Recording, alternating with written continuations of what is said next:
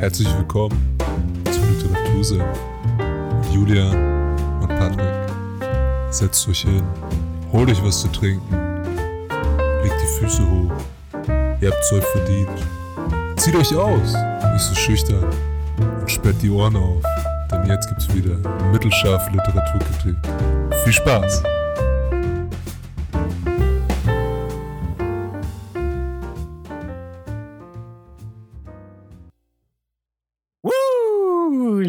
Go! Hallo, liebe Menschen, hallo, lieber Patrick, was geht ab? Literatur sind Folge 6.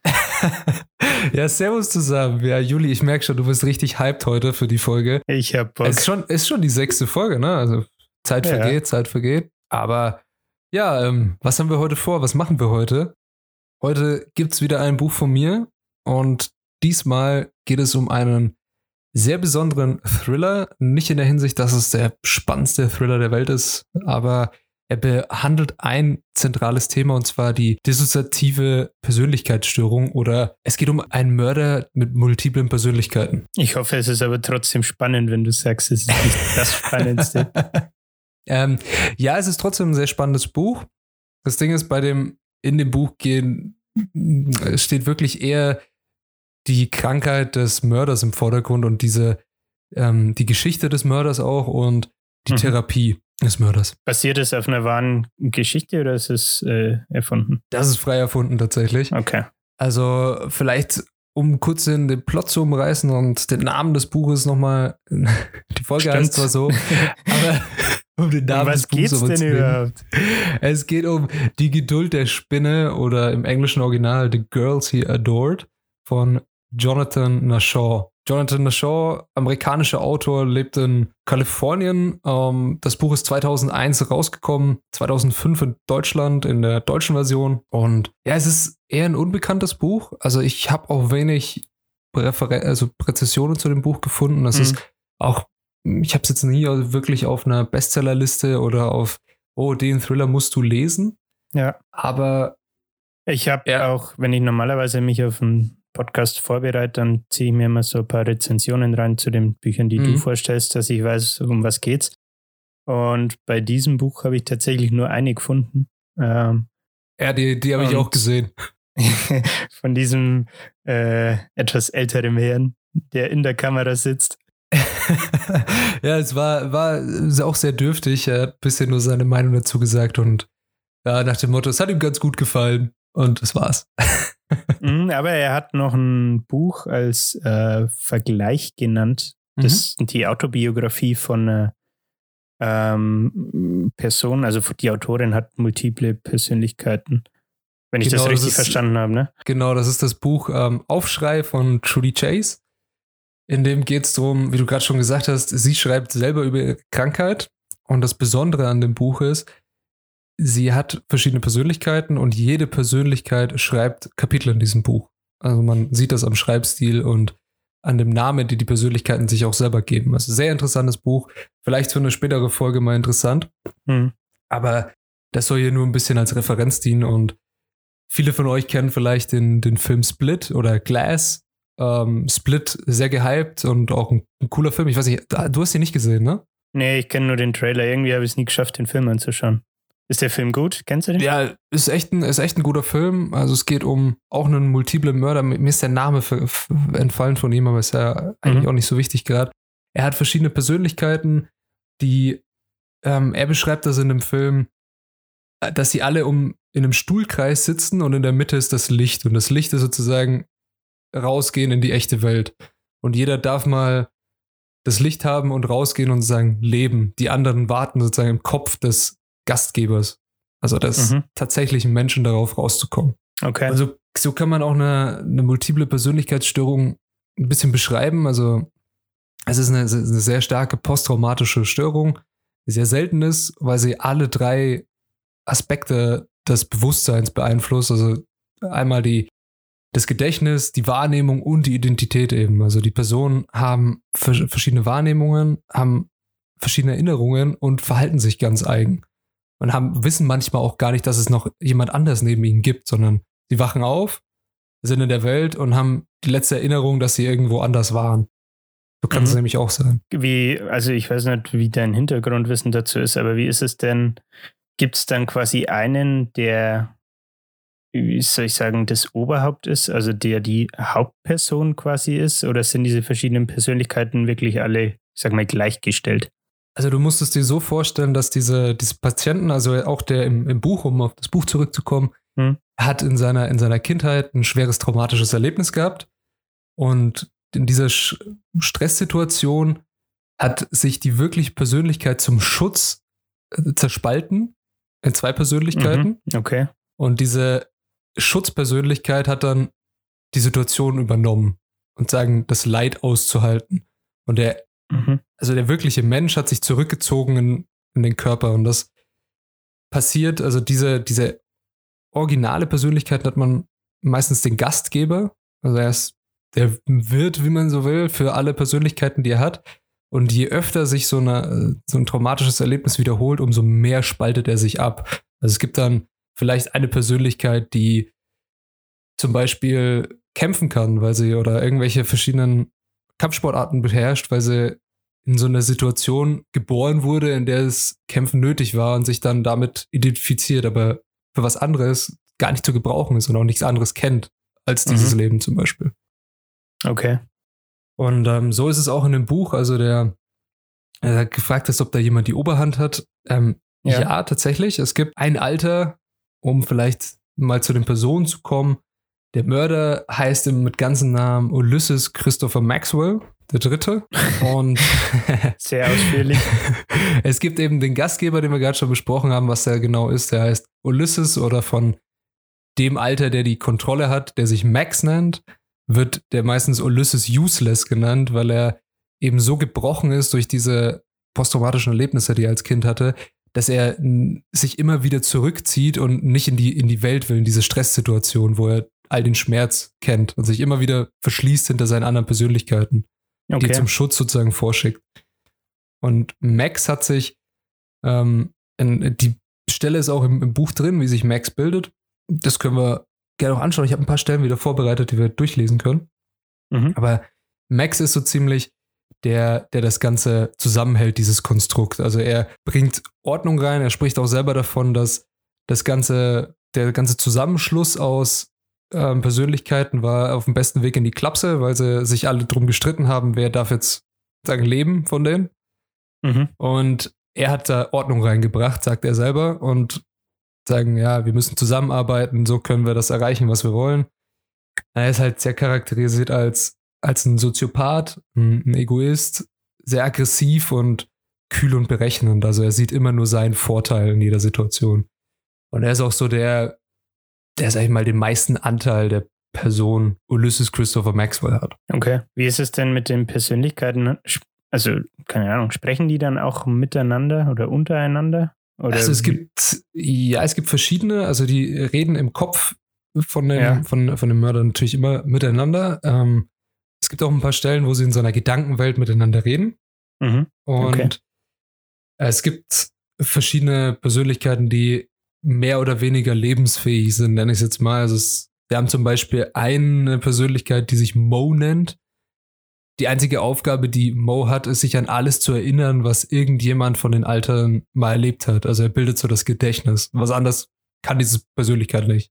Okay. Sie kann nur Informationen wiedergeben, also wie so ein riesiger Speicherplatz. Und dann gibt es eben ein paar mm, Persönlichkeiten, die so in dem kindlichen Alter hängen geblieben sind, zum Beispiel Lizzie, ähm, ein Kind ungefähr vier, fünf Jahre, das sich bei einem wieder, wiederholten traumatischen Erlebnis gebildet hat und jetzt denkt, dass es wirklich seine Geschichte ist und dass er der Gastgeber ist, obwohl er das gar nicht ist. Aber durch diese kindliche Ausprägung ist in sein, ja, sein, nennen wir seine, seine Lebensfähigkeit auch noch nicht so ausgereift und so, seine kognitive Fähigkeit noch nicht so ausgereift wie die von Max zum Beispiel.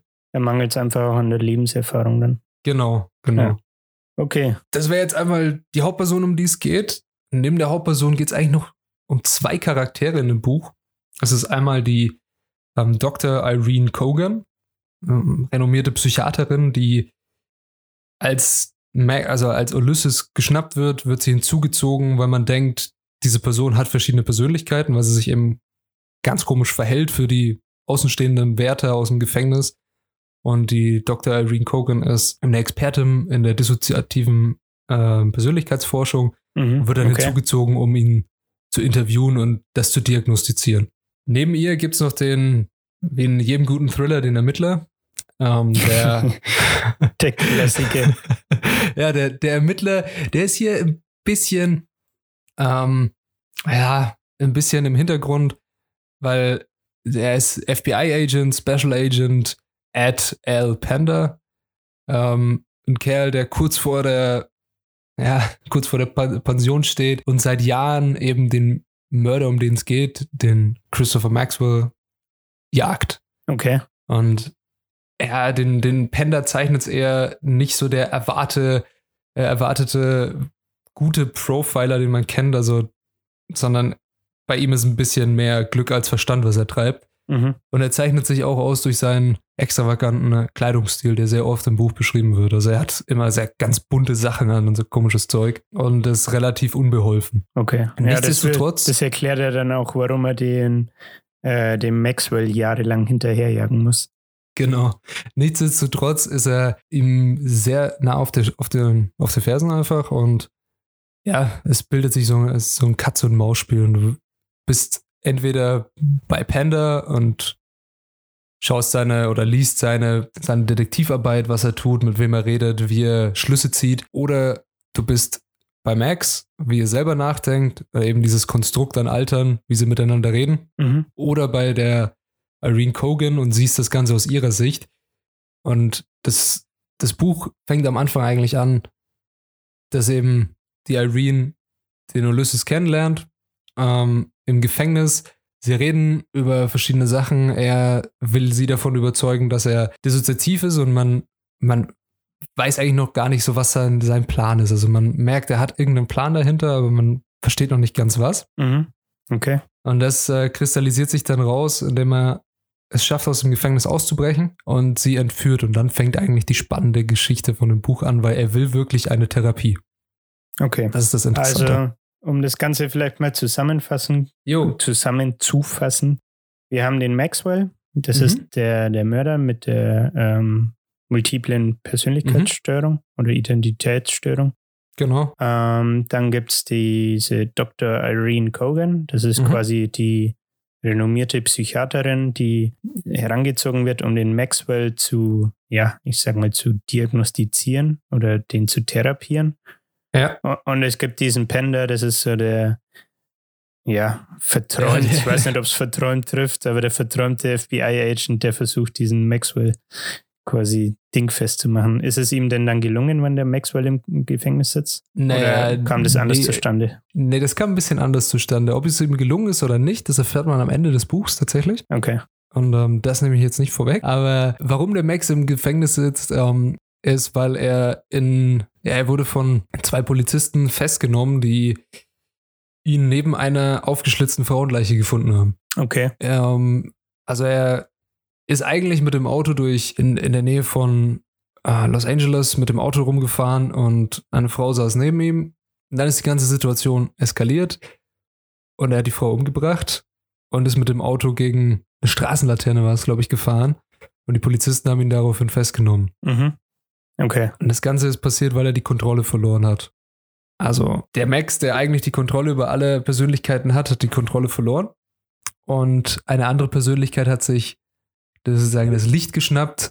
Und zwar war das eine Persönlichkeit, die einzig und allein dafür da ist, um zu töten. Also Okay. Mhm. nennt, sich, nennt sich auch Kinch, wird öfters in dem, in dem Buch thematisiert. Kinch ist eher ein sehr blutrünstiger, ohne Gefühle, bringt einfach nur alles um, was ihm in den Weg kommt. Also ist der, der Kinch oder der Maxwell kein Serienmörder, wenn ich das jetzt richtig verstehe, sondern es geht erstmal darum, dass quasi dieser eine Vorfall passiert ist und er dann Mhm. aber direkt im Gefängnis landet.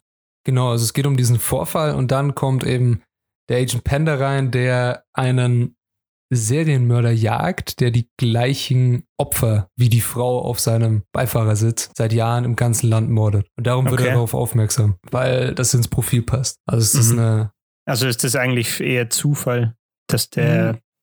Pender Ja, auf ihn kommt? wie man so schön sagt, es gibt, es gibt nicht viele Zufälle.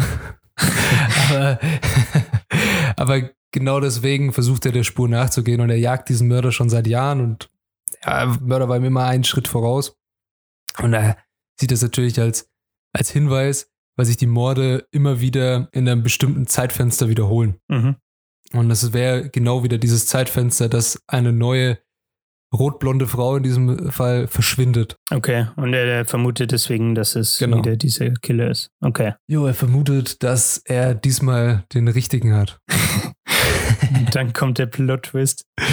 Ja, es gibt Ähm. tatsächlich am Ende einen, sehr, sehr krassen Plot-Twist, weil man lernt die Geschichte von, von Maxwell kennen oder von Ulysses. Und das ist so das, das große Ganze des Buchs, dass er wirklich, der Autor hat jetzt nicht den krassesten, wie schon vorher gesagt, den krassesten Thriller aller Zeiten geschrieben, aber dieser psychologische Einblick in den Kopf eines Multiplen und was da, was da drin vorgeht, das ist mega interessant. Also wenn man Mhm. Interesse für sowas hat, ist auf jeden Fall eine Leseempfehlung zu dem Buch. Okay.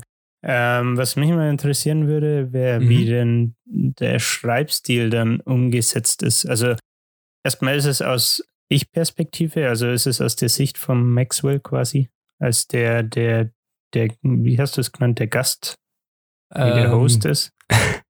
Also der, der Schreibstil ist relativ simpel gehalten. Es ist ein, ein, ein guter, spannender Schreibstil, der nicht zu viel Fachbegriffe mit sich bringt. Also er ist jetzt kein äh, gehobener äh, wissenschaftlicher Schreibstil, wenn es um irgendwelche psychischen Erkrankungen geht. Also es ist alles Mhm. sehr, sehr gut beschrieben, dass es auch jemand, der gerne mal einen Thriller liest, verstehen kann. Die Sicht der Person wechselt ständig. Also du hast manchmal ein Kapitel, das geht dann nur um was passiert bei Panda und es ist immer dann aus der, nicht direkt aus der Ich-Perspektive, aber aus der allwissenden Er- Also du hast Er-Perspektive. Erzähler quasi. Genau, du hast den Erzähler, der die Situation beschreibt und die Gedankenwelt der Hauptperson kennt, die er in dem Kapitel Mhm. behandelt. Mhm. Okay. Ähm, natürlich hast du auch bei, wenn es in den Kapiteln um, um Max geht, gehst du auch in die Ich-Perspektive und in die Gedankenwelt von Max, dass du halt diese, diese Kommunikation zwischen den verschiedenen Altern mitbekommst im Kopf. Mhm. Das wird manchmal als ähm, literarisches Mittel da verwendet, ja. Also kommt es dann, also kommt Hm? es dann im Buch auch durch, dass sich irgendwie, wenn so ein Dialog im, in Gedanken quasi stattfindet, dass sich dann der, der Schreibstil irgendwie ändert oder charakterisiert es dann auch die verschiedenen Persönlichkeiten? Ja, also du, du siehst es im Schreibstil, dass es dann auf einmal kursiv ist Okay. Mhm. und es wird, es wird auch eingeläutet, dass du jetzt in der Gedankenwelt bist. Also man weiß dann, wir können auch gerne mal dann noch eine, eine Stelle vorlesen, das das Ganze beschreibt. Mhm. Ich habe ja wieder ein paar vorbereitet. Hm, Vorbildlich, Patrick. auf jeden Fall. Also wenn du willst, können wir, es ist einfach nur ein kurzer, ähm, ein ganz kurzer Abschnitt, das ist ein Absatz, der den äh, guten Agent Panda mal komplett charakterisiert, dass man weiß, woran man ist. Dann würde ich den schnell vorlesen. Jo, klar. Kannst auch langsam vorlesen. Ist kein Stress. Okay, ich lasse mir Zeit. Perfekt. Das FBI legt Wert darauf, dass seine Agenten jung und fit waren, in konservativen Anzügen auftraten und ihre Dienstwaffen in einem über den Nieren sitzenden Holster trugen. Special Agent E.L. Pender stand mit 55, zwei Jahre vor seiner Pensionierung, war übergewichtig und außer Form und trug unter einem karierten Sportsacko, das sein Chef einmal als so knallig bezeichnet hatte, dass ein blindes Pferd zum Scheuen brächte, seine Six Sauer P226 9mm Halbautomatik in einem weichen Schulterholster aus Kalbsleder. Das ist schon alles, was man eigentlich über ihn wissen muss. Okay. Also der, der Agent Panda ist nicht der typische FBI-Agent im guten Anzug und ist total durchstrukturiert und mit einer äh, Dienstwaffe über den Nieren. Nee, er hat als einziger, das wird auch ein paar Mal erwähnt, als einziger noch eine Six Sauer, die es nicht mehr gibt beim FBI, Okay. scheinbar. Keine Ahnung, Und, sagt mir ja. gar nichts, wenn ich ehrlich bin. Kannst du dir vorstellen, als 2,20 Meter großen Hühnen würde oft besch beschrieben. Also Mhm. 2,20 Meter ist jetzt übertrieben, aber er ist fast 2 Meter groß. Okay. Und hat immer sehr buntes Zeug an, auch Hawaii-Hemden und so. Also so ein bisschen wie, wie, ähm, ähm, wie, wie hieß die Serie? CSI Miami, wo die immer mit ihren Hawaii-Hemden rumlaufen. Ja. ja. Weiß nicht, ob du das mal gesehen hast. so kannst du ihn dir vorstellen. Okay. Also, Also, es wirkt nach, nach außen hin eher unprofessionell. Bei, Mhm. ich weiß nicht, kennst du auf, äh, auf Netflix läuft es zum Beispiel The Blacklist. Mm, Die Serie? Mit, diesem, mit, dem, mit dem Kerl, mit dem. Oh. Ja, ich Raymond. irgendwann mal gehört. Raymond Reddington heißt der gute Mann. Ja. Ähm, da geht es im Endeffekt auch darum, dass diese Raymond mit dem FBI zusammenarbeitet. Und die FBI-Leute da sind halt, finde ich, alles so äh, klischeehaft. Also diese Ermittler, die da agieren, die, keine Ahnung, sind alle irgendwie fit, sind alle mega gut ausgebildet, sind intelligent, tragen immer Mhm. Anzug, äh, sind immer fein anzogen und so und äh, vermitteln halt, finde ich, diesen klischeehaften Auftritt von zum Beispiel so einem Ermittler oder FBI-Agenten. Jo, hier sind wir wieder. Äh, leider gab es einen, einen kurzen Voice Crack. Aber jetzt geht das Ganze natürlich wieder total seriös weiter. Gut, ähm, wir Ich waren lasse bei... meine Voice Cracks immer drin. ich ich schneide sie raus. Der war viel zu lang. Ähm, wir waren bei, wie man FBI-Agents und äh, Detektive porträtiert. Und dass es manchmal sehr überspitzt ist. Da war wieder ein Voice Crack. Der bleibt Wo? jetzt aber drin. Bei mir kann man da durch, egal.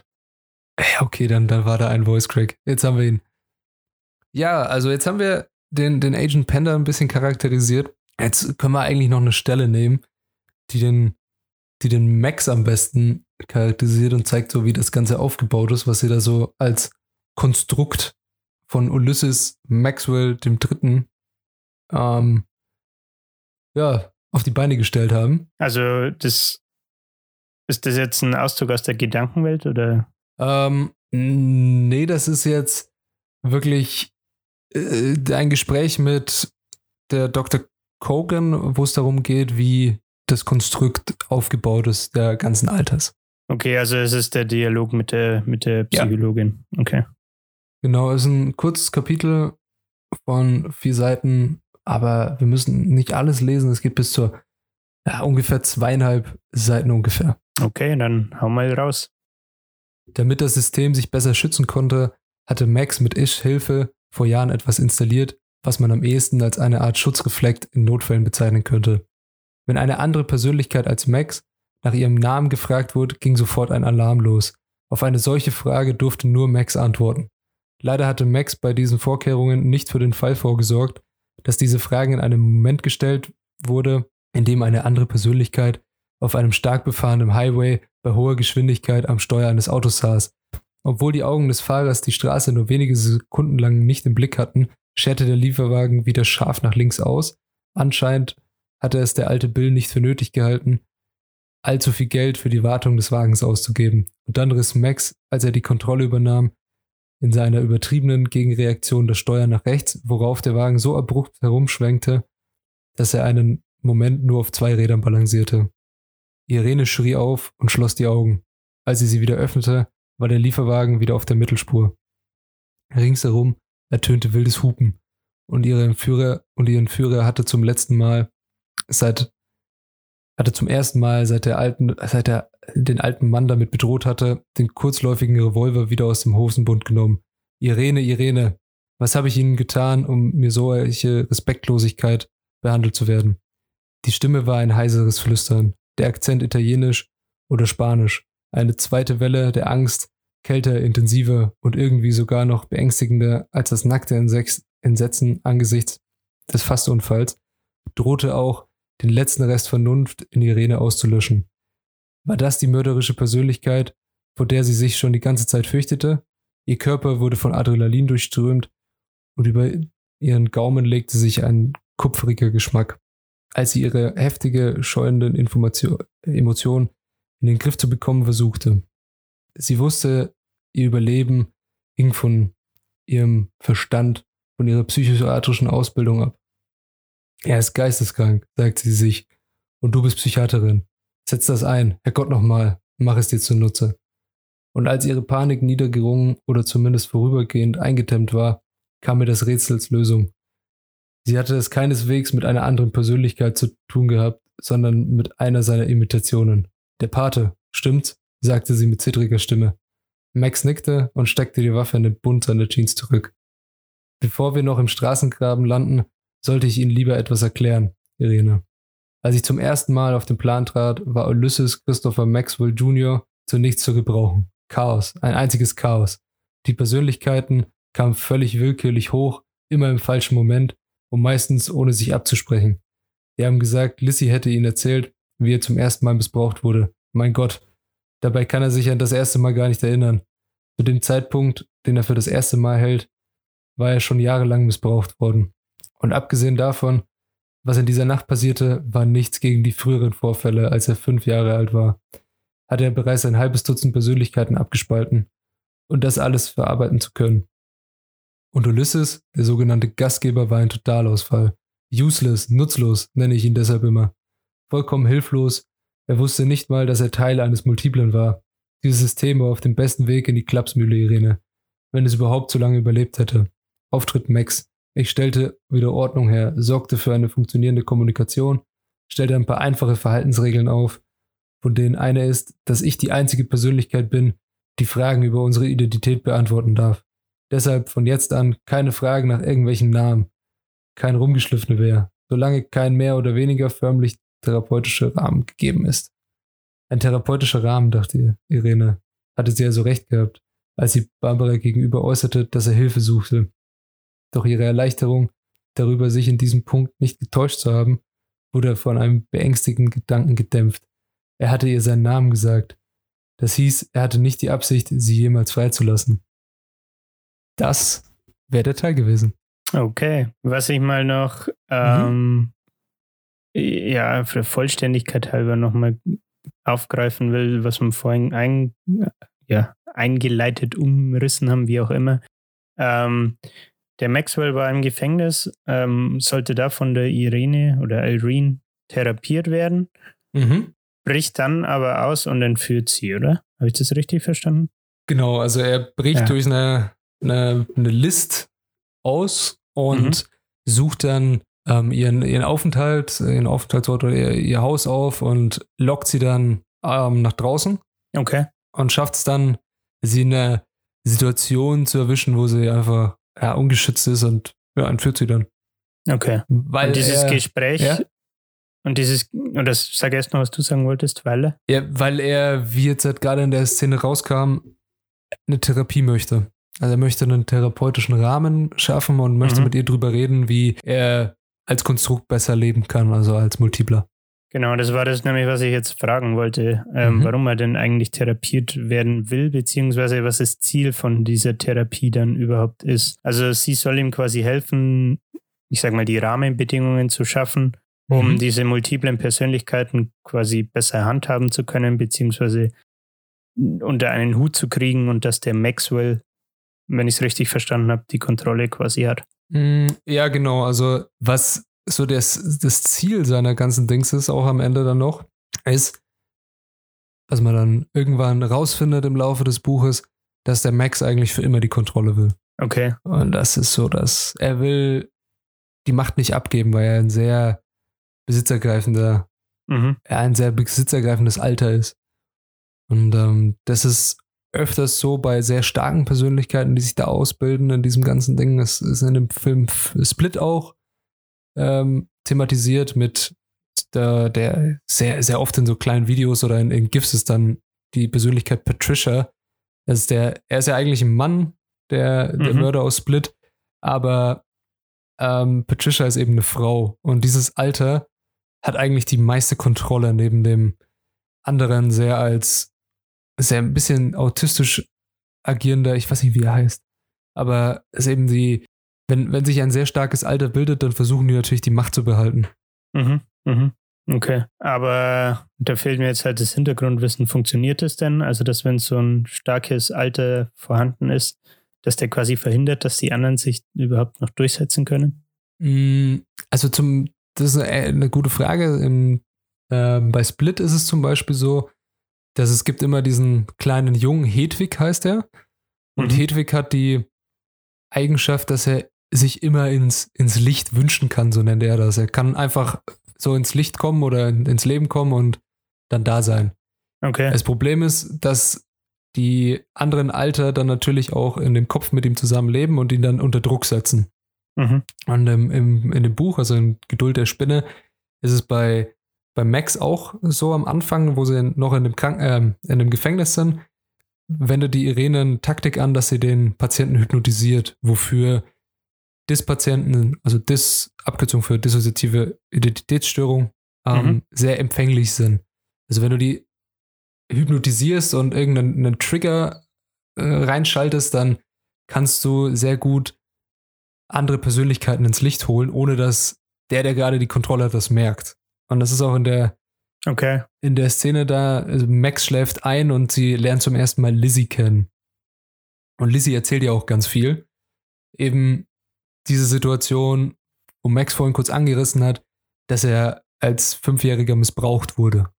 Mhm. Und das auch für das erste Mal hält, dass er missbraucht wurde, was es ja laut Max nicht war. Okay. Und in der späteren Szene gibt es dann eben diese Gedankenkommunikation zwischen Max und Lizzie, Mhm. wo er ihn unter Druck setzt und sagt, ja, wenn du das nochmal machst, dann sperre ich dich in einen dunklen Ort. Was dieser dunkle Ort ist, weiß man nicht wirklich oder dann lasse ich dich nicht mehr raus. So nach dem Motto. Und Mhm. da es ja sich um eine fünfjährige Persönlichkeit handelt, äh, Kleinkind, kann er das ganz gut unter Druck setzen und das unterbinden. Okay. Das ist so das. ja, hört sich, also macht Sinn, würde ich mal sagen, dass das, Ah, dass das er quasi als, ich sag mal, Erwachsener Mhm. das Kind quasi, dass er schafft, dieses Kind ja zu einzuschüchtern oder unter Druck zu setzen. Ja, und es ist echt ein, ein mega geiles Buch in der Hinsicht, dass du einfach das mitbekommst, wie so dieses psychische in einem Multiplen abläuft. Also wie Ja, er ja. denkt, wie er, wie er handelt und dann auch so Sachen wie, dass ähm, Max immer gezielt andere ins Licht lässt, weil die alle haben eine bestimmte Aufgabe. Also es stellt sich natürlich dann raus, dass er ein Mörder ist ähm, und dass er auch der Gesuchte ist, den Panda sucht. Und Mhm. jeder von den Altern hat eine bestimmte Aufgabe. Zum Beispiel Max koordiniert das Ganze. Ähm, dann über äh, Kish haben wir schon geredet. Er ist der, der alle umbringt, wenn irgendwie was äh, ja, jemanden zu töten gibt. Dann gibt es ähm, das Alter Christopher, das auch öfter mal rauskommt. Christopher ist ein Alter, das sich gebildet hat zu einer Zeit, wo das ge- gesamte Konstrukt an Persönlichkeiten eine Affäre mit der Lehrerin hatte, zum Beispiel. Mhm. Ähm, also mit der, ich weiß nicht, wie alt die da waren, also es ist noch relativ typische Highschool-Zeit, glaube ich. Hat er eine Affäre mit seiner ähm, doch sehr, sehr viel älteren Lehrerin und ist deshalb sehr empfänglich für Frauen und sehr, ja, er flirtet sehr gut. Mhm. Und er ist immer der, der zum Beispiel die Frauen verführt hat. Okay. Ist es dann, wenn du jetzt sagst, dass es noch zu Highschool-Zeiten war, spielt das Buch denn dann quasi über einen längeren Zeitraum? Oder Ähm, ist das nur nee, so ein Rückblick? Es spielt in, ich würde sagen, äh, der Zeitraum äh, des Buches ist ungefähr so zwei Wochen. Okay, also das Ähm, ist kurz. Ja, in einem Sommer in Kalifornien. Also es fängt an mit Gefängnis, Entführung, dann gibt es diese Therapie und in der Zwischenzeit ähm, versucht der Panda die Irene und natürlich auch den Max zu finden. Ähm, das ist so die, die ganze Story in dem Buch. Diese anderen Zeiten sind Erlebnisse, die aus der Therapie hochkommen und die Geschichten, die eben die verschiedenen Alter auch der Irene erzählen für die Therapiesitzung. Da Mhm. erlebst du halt ein bisschen so die, die, ja, die Backstory oder die Origin-Story, wie man so schön sagt, von fast jeder wichtigen Persönlichkeit. Okay, Aber Ja. wie viele es am Ende dann sind, weiß man nicht so ganz. okay. Was ich mir so, oder was mir jetzt ein bisschen schwer fällt, Mhm. ist, was du jetzt vorhin meintest, äh, man versteht gut, wie, wie, man sich das vorstellen kann, wenn jemand eine Disso, wie heißt dissoziative Identitätsstörung hat und wie das quasi bei dem im Kopf, sage ich mal, mehr oder weniger abläuft, so wie die Persönlichkeiten kommunizieren oder was weiß ich. Ähm, das fällt mir ein bisschen schwer, so zu greifen irgendwie. Aber du Mhm. sagst, es kommt, also man kann das Buch schon gut verstehen und dem Ganzen folgen. So, Ja, also man, man weiß immer, wer gerade da ist, natürlich. okay. Also man, man lernt es dann äh, nach, den, nach ein paar Seiten kennen, welche Person sich wie verhält und Mhm. da man auch die Irene als Psychiaterin halt an der, an der Seite hat als Leser, die das immer das Ganze identifiziert, wie jetzt auch in dieser Autoszene, wo sie erst dachte, scheiße, das ist eine andere Persönlichkeit, die will mich umbringen. Ah ja, okay. Mhm. Ähm, aber dann merkt, okay, Max imitiert, es ist ein Tick von ihm, er imitiert immer irgendwelche Filmzitate. Ja. Und dann hat sie ja gemerkt, oh, das war aus der Pate, das muss Max sein. Und es sind verschiedene Sätze, die die Personen benutzen und ähm, Sprechweisen.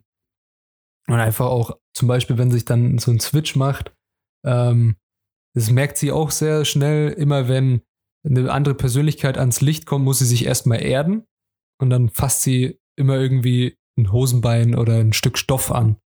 Das ist so der Okay. Tick von ihm. Und Mhm. dann, immer wenn das irgendwo im Buch steht, weißt du, okay, es hat sich gerade was geändert. Okay, ja. Ja, also kann man sagen, dass der, der Leser kann sich an der Irene ähm, Mhm. quasi festklammern und da ein bisschen äh, dran orientieren und diese äh, dieses Erden, wie du es jetzt genannt hast, Ja. also wenn quasi eine neue Persönlichkeit ins Licht kommt, ähm, ist auch, äh, ich sag mal, kenntlich gemacht im Buch.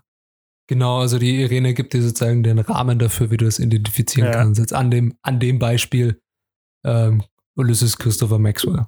Okay. Ja. Ähm, wie ein anderer sich verhält, ist natürlich wieder, also jeder Mensch ist ja immer sehr verschieden und auch bei den Multiplen kann sich da was Verschiedenes bilden.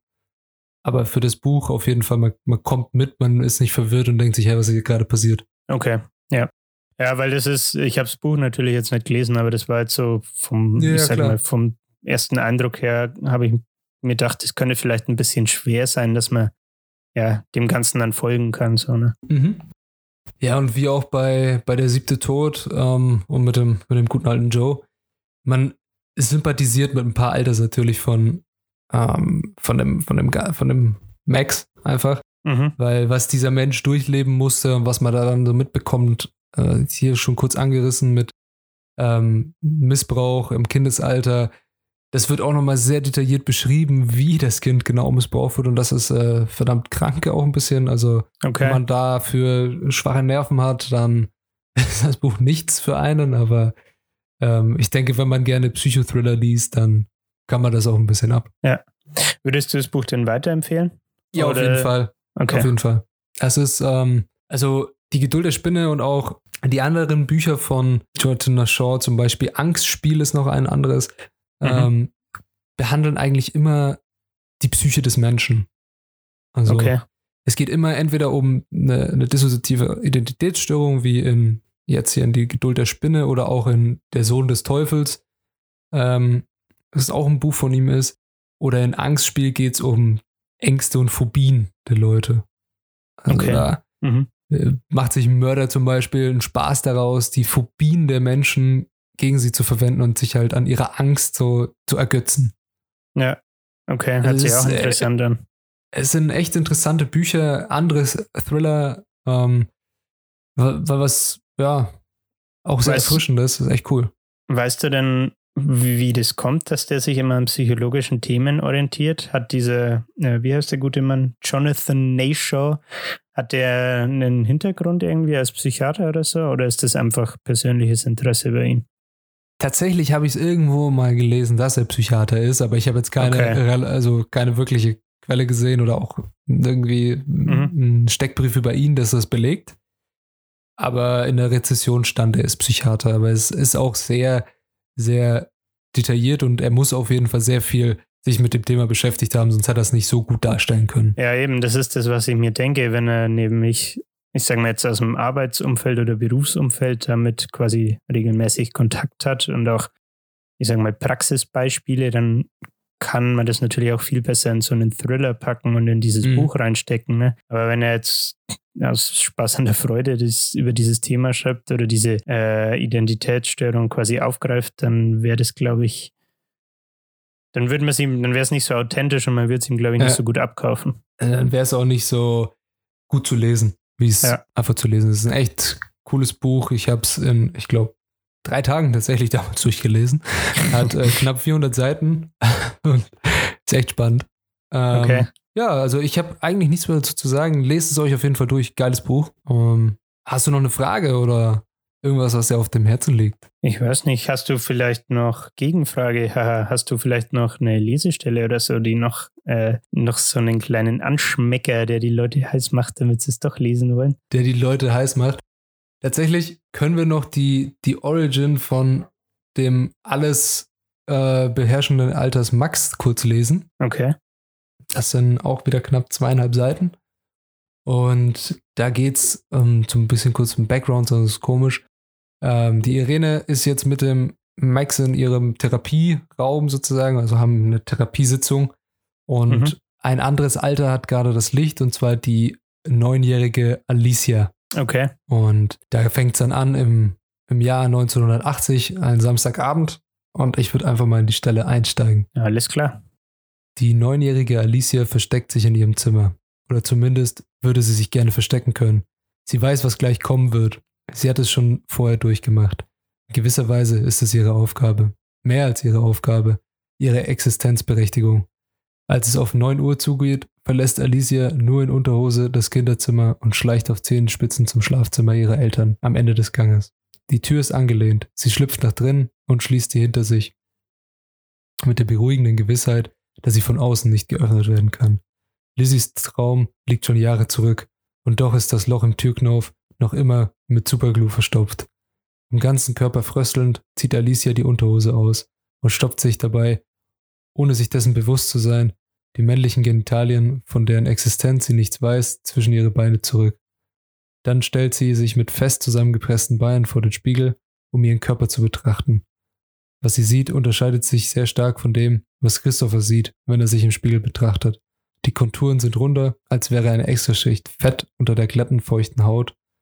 Und das dunkle Haar ist länger, der Brustkorb länger und schmaler, die Brustwarzen eine Spur größer.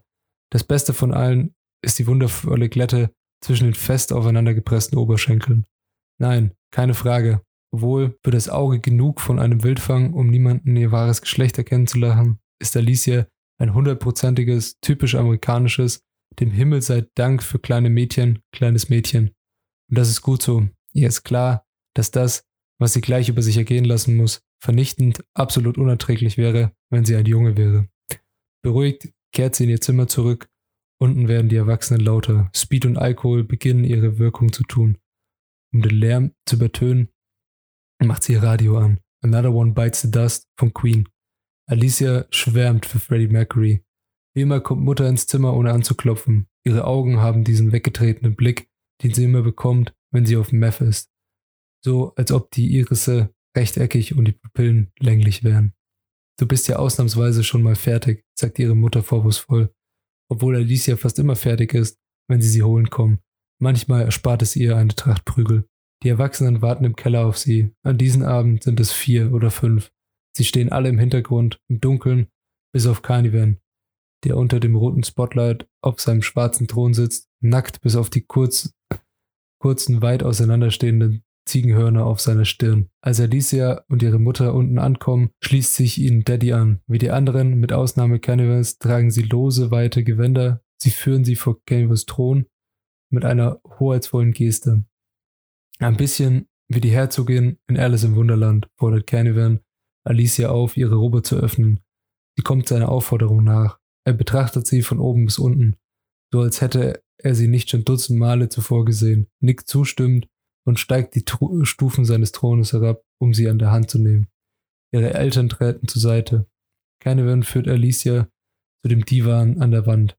Sie kniet nieder, beugt sich über das weiche gepolsterte Leder, erhebt ihre, ihren Kamin, karmesinroten Umhang und schlägt ihn ihr über den Kopf, hüllt sie in ein warmes, unpassendes, privates, rubinrotes Dunkel. Sie legt ihre Wange auf den Rücken, ihre verstärkten Hände und versucht, den Schmerz auszublenden. Natürlich weiß Alicia, dass Carnival außerhalb dieses Kellerraums in Wirklichkeit Mr. Wandmaker ist, dem der Harley-Shop gehört, in dem Daddy arbeitet. Sie weiß auch, dass sie das nie laut aussprechen darf. Mr. Wandmaker hat Daddy aufgenommen, als er ein Weise war und ihn zum Mechaniker ausgebildet. Wo wäre er also ohne ihn? Angezogen sieht er groß und bedeutend aus, aber nackt ist er einfach nur fett, mit einem dicken behaarten Bauch und Hängetitten wie eine alte Frau. Wenn sie ihn zu ächzen beginnen hört, weiß sie, es ist fast vorüber und auch das gleich das Schlimmste kommt. Denn jetzt legt er sich mit seinem ganzen Gewicht auf sie und die Schläge beginnen auf die Pobacke, auf die Rückseite der Oberschenkel, auf die Schultern und den Kopf unter dem Umhang. Die Stöße werden tiefer und wilder. An diesem Abend scheint die letzte Phase kein Ende zu nehmen. Als sie das Gewicht seines Körpers die Luft aus den Lungen zu pressen beginnt, spürt Alicia in ihrem Kopf ein seltsames Prickeln. Ähnlich dem, wenn ihr ein Fuß, wenn, wenn ihr ein Fuß eingeschlafen ist. Doch unmittelbar bevor sie wegen des Sauerstoffmangels ohnmächtig wird, hört sie in der Dunkelheit eine Stimme. In der Dunkelheit in ihrem Kopf. Nicht in der Dunkelheit unter dem Umhang. Eine Männerstimme, aber nicht die Carnivals, nicht die Mr. Wandmakers.